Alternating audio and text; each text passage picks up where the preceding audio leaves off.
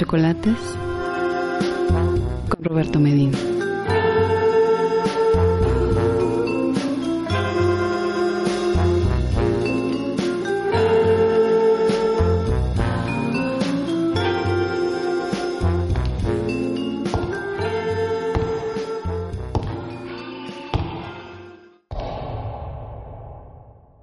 Buenas noches.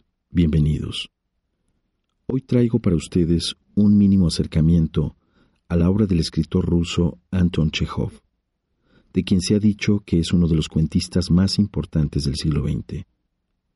La obra de Anton Chekhov reproduce la fluidez, tantas veces sin rumbo, de la vida, no sólo describiendo él estados de ánimo, sino siendo capaz de crearlos en el lector.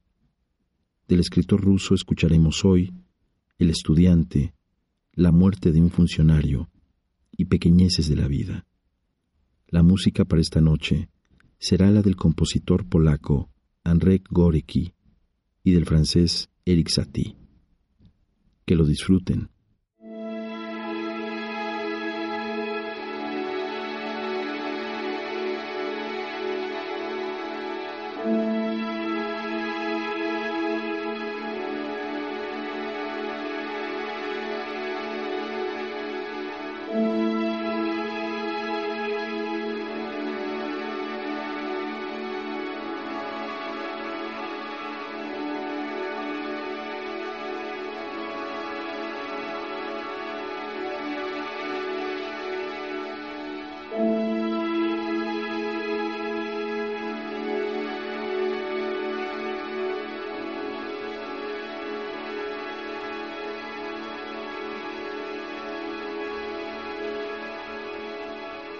Chocolates.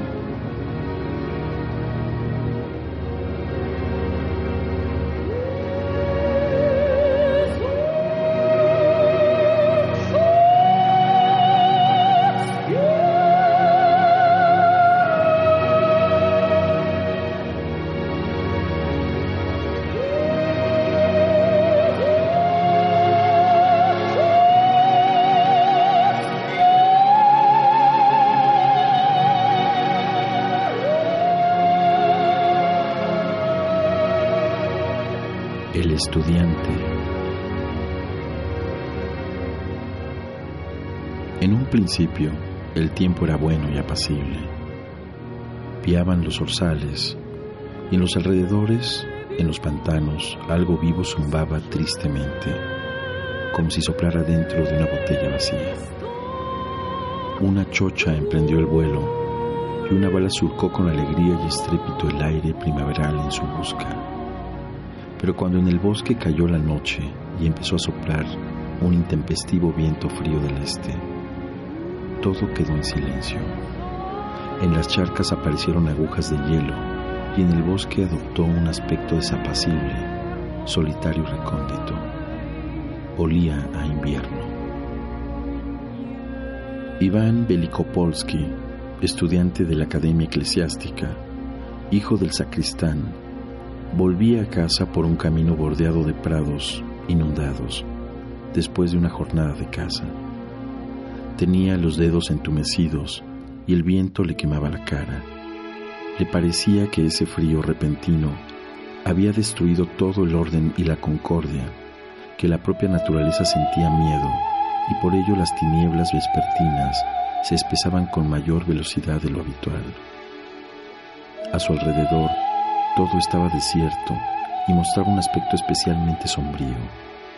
Solo en la huerta de las viudas, junto al río, brillaba una luz alrededor de ese punto y hasta la aldea, que estaba a unos cuatro kilómetros. Todo estaba sumido en la fría penumbra de la noche. El estudiante recordó que cuando salió de casa su madre, descalza, sentada en el suelo del zaguán, limpiaba el samovar mientras su padre estaba tumbado frente al estufa y tosía. Al ser Viernes Santo, en la casa no se había preparado comida y él ahora se sentía hambriento. Encogido por el frío, el estudiante pensaba que ese mismo viento soplaba en tiempos de Riurik, de Iván el Terrible y de Pedro el Grande, y que también entonces había existido esa atroz pobreza, esa hambre, esas agujereadas techumbres de paja, esa ignorancia, esa tristeza, esa soledad, esa penumbra.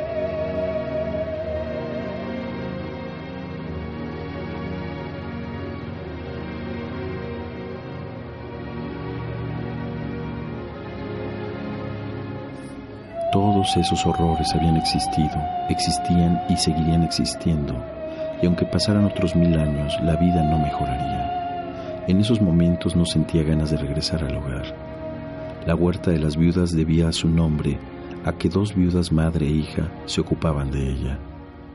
Una hoguera chisporroteaba y levantaba vivas llamas que iluminaban a su alrededor la tierra labrada. La viuda Basilisa, una anciana alta y rolliza, vestida con una zamarra de hombre, estaba al lado del fuego y contemplaba con aire pensativo las llamas. Su hija Luqueria, pequeña, con el rostro picado de viruelas y una expresión estúpida, estaba sentada en el suelo y lavaba el perol y las cucharas. Seguramente acababan de cenar. Se oían voces de hombre. Eran los trabajadores del lugar que abrevaban los caballos en el río. Parece que ha vuelto el invierno, exclamó el estudiante, acercándose a la hoguera. Muy buenas. Basilisa se estremeció pero enseguida le reconoció y sonrió afablemente. Dios mío, no le había reconocido, exclamó. Eso es que va usted a ser rico. Estuvieron un rato charlando. Basilisa era una mujer experimentada que había trabajado en el pasado en casa de un señor, primero como nodriza y luego como niñera. Se expresaba con delicadeza y su rostro mostraba siempre una suave y reposada sonrisa.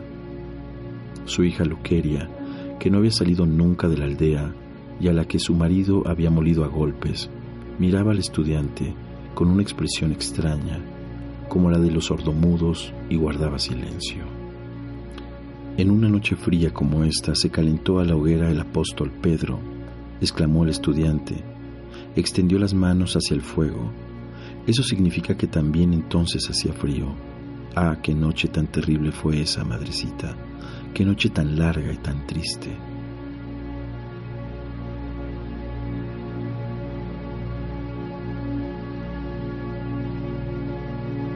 Contempló la oscuridad que le rodeaba, sacudió convulsivamente la cabeza y preguntó, ¿Fuiste ayer a la iglesia a oír los dos evangelios?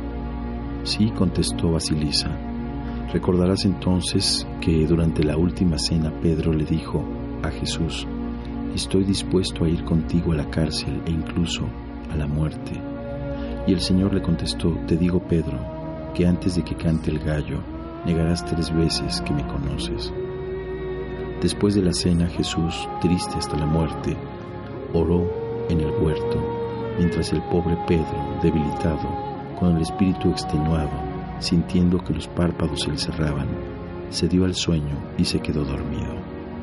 Luego oirías que Judas, esa misma noche, besó a Jesús y lo entregó a sus verdugos.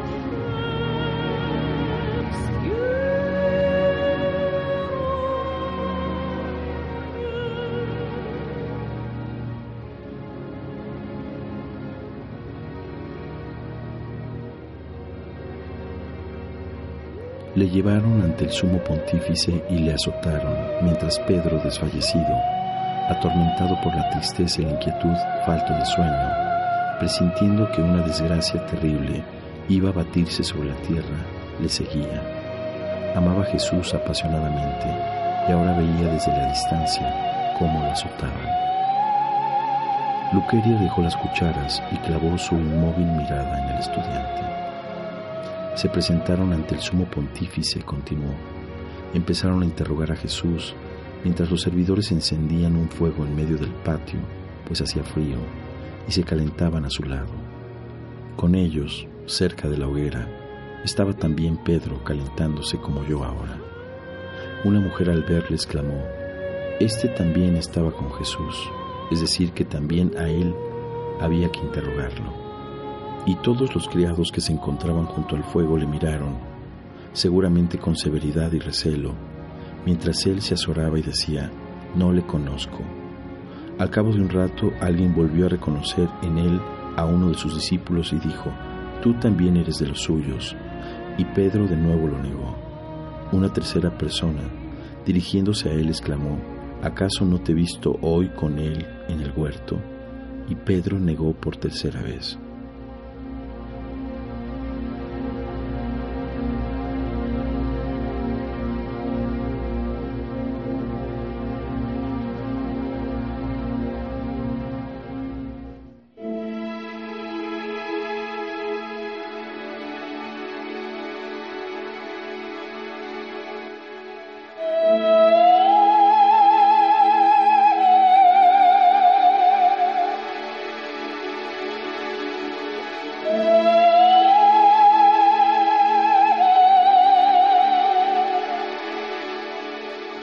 A continuación cantó el gallo, y Pedro, viendo de lejos a Jesús, recordó las palabras que éste le había dirigido durante la cena.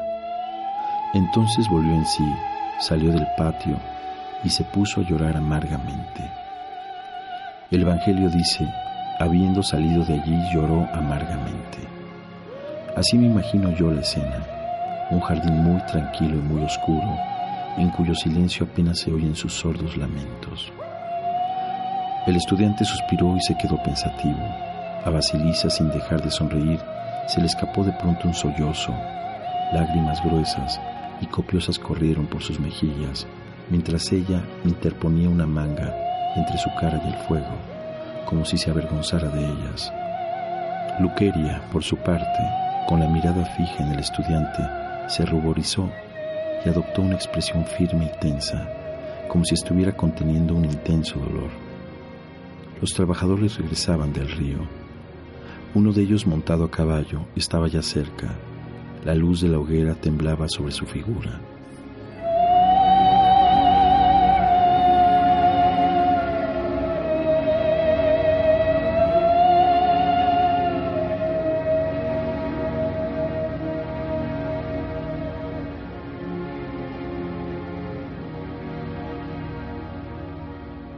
Tras dar a las viudas las buenas noches, el estudiante siguió su camino. De nuevo lo envolvió la oscuridad y sus manos entumecieron. Soplaba un viento cortante. Parecía, en verdad, que estaban en pleno invierno, y que no faltaran solo dos días para el domingo de resurrección. El estudiante pensaba en Basilisa.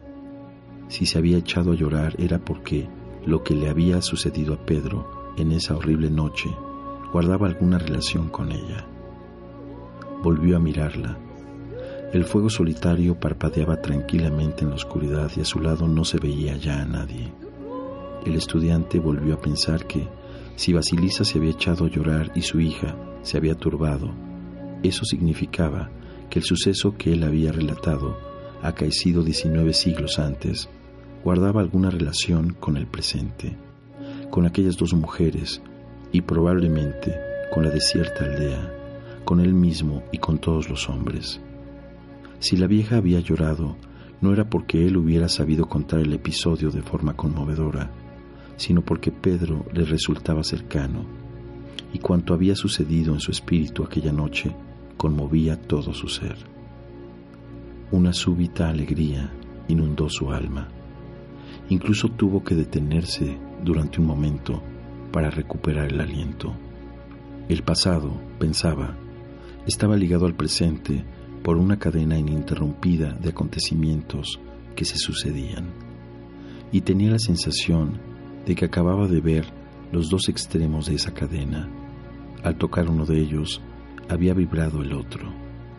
Más tarde, mientras atravesaba el río en una balsa y ascendía una colina, contemplando su aldea natal y la estrecha franja del ocaso que brillaba a occidente con su luz púrpura y fría, pensaba que la verdad y la belleza que habían guiado la vida humana en el huerto de los olivos y en el patio del sumo pontífice y habían perdurado de manera ininterrumpida hasta el día presente, constituirían por siempre lo más fundamental de la vida humana y de todo cuanto había sobre la tierra.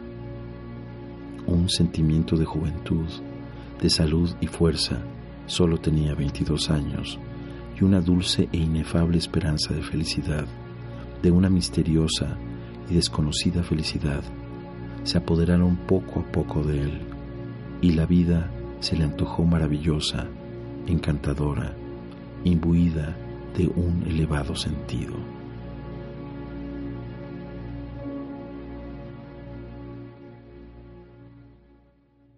Chocolates.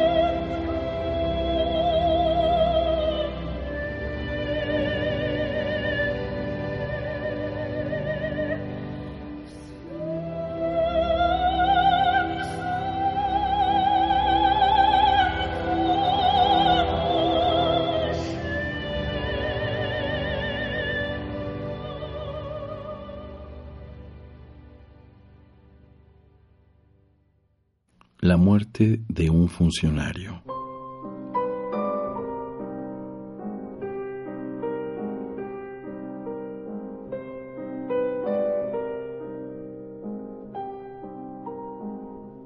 Una agradable velada, el no menos agradable Ujier Iván Dimitrich Cherviakov estaba sentado en la segunda fila de butacas y miraba con sus gemelos el espectáculo La campana de Carneville, sintiéndose en la cumbre de la felicidad. Pero de pronto, en los relatos se encuentra a menudo este de pronto, y los autores tienen razón. La vida está llena de imprevistos, pero de pronto su rostro se cubrió de arrugas, los ojos empezaron a darle vueltas, contuvo la respiración, apartó los gemelos de los ojos, se inclinó y ¡achis! estornudó. Estornudó como ven. En ninguna parte se le prohíbe a nadie que estornude. Estornudan tanto los mujiks como los comisarios de policía y a veces incluso los consejeros privados. Todos estornudan. Cherbiakov no se turbó lo más mínimo. Se limpió con el pañuelo y como persona educada que era, miró a su alrededor. ¿No habría molestado a alguien con su estornudo? Y entonces fue cuando se quedó turbado. Vio como un viejecito sentado delante de él, en la primera fila de butacas, se secaba afanosamente con un guante la calva y el cuello, al tiempo que farfullaba algunas palabras. En aquel viejecito Cherviakov reconoció al alto funcionario Brishalov, que ostentaba el grado de general y trabajaba en el Ministerio de Comunicaciones. Le he salpicado, pensó Cherviakov. No es mi jefe. Trabajo en un departamento ajeno, pero de todos modos es una situación embarazosa. Debo disculparme. Cherviakov tosió, inclinó el cuerpo hacia adelante y murmuró al oído del general, Perdone, Excelencia, le he salpicado, fue sin querer. No importa, no importa. Por el amor de Dios, perdóneme, ha sido sin querer. Ah, ya basta, por favor, déjeme escuchar. Cherviakov se azoró, esbozó una sonrisa estúpida y se puso a mirar el escenario, pero ya no le embargaba ninguna felicidad. Le atormentaba la inquietud, en el entreacto se aproximó a Brishalov y estuvo dando vueltas a su alrededor hasta que, venciendo su timidez, dio unos pasos y murmuró, Le he salpicado, Excelencia, perdone, yo no fue por... Ay, por favor, ya lo había olvidado y usted sigue con lo mismo, dijo el general, moviendo con impaciencia el labio inferior. Dice que lo ha olvidado, pero se lee el resentimiento en sus ojos, pensó Cherviakov, mirando con recelo al general. Ni siquiera quiere hablar del asunto. Debo explicarle que en lo absoluto pretendía que es una ley de la naturaleza, tal vez se figure que tenía intención de escupirle. Ahora no lo piensa, pero con el tiempo puede llegar a esa conclusión.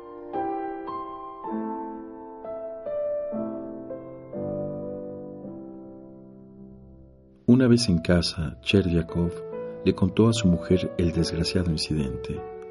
La mujer, según le pareció, acogió con demasiada ligereza lo ocurrido. En un principio se asustó, pero luego cuando supo que Brishalov pertenecía a un departamento ajeno, se tranquilizó. De todos modos ve a verlo y discúlpate, le dijo. Va a pensar que no sabes comportarte en público. De eso se trata. Me disculpé, pero él reaccionó de una forma extraña. No dijo nada en concreto, y no había tiempo para conversar.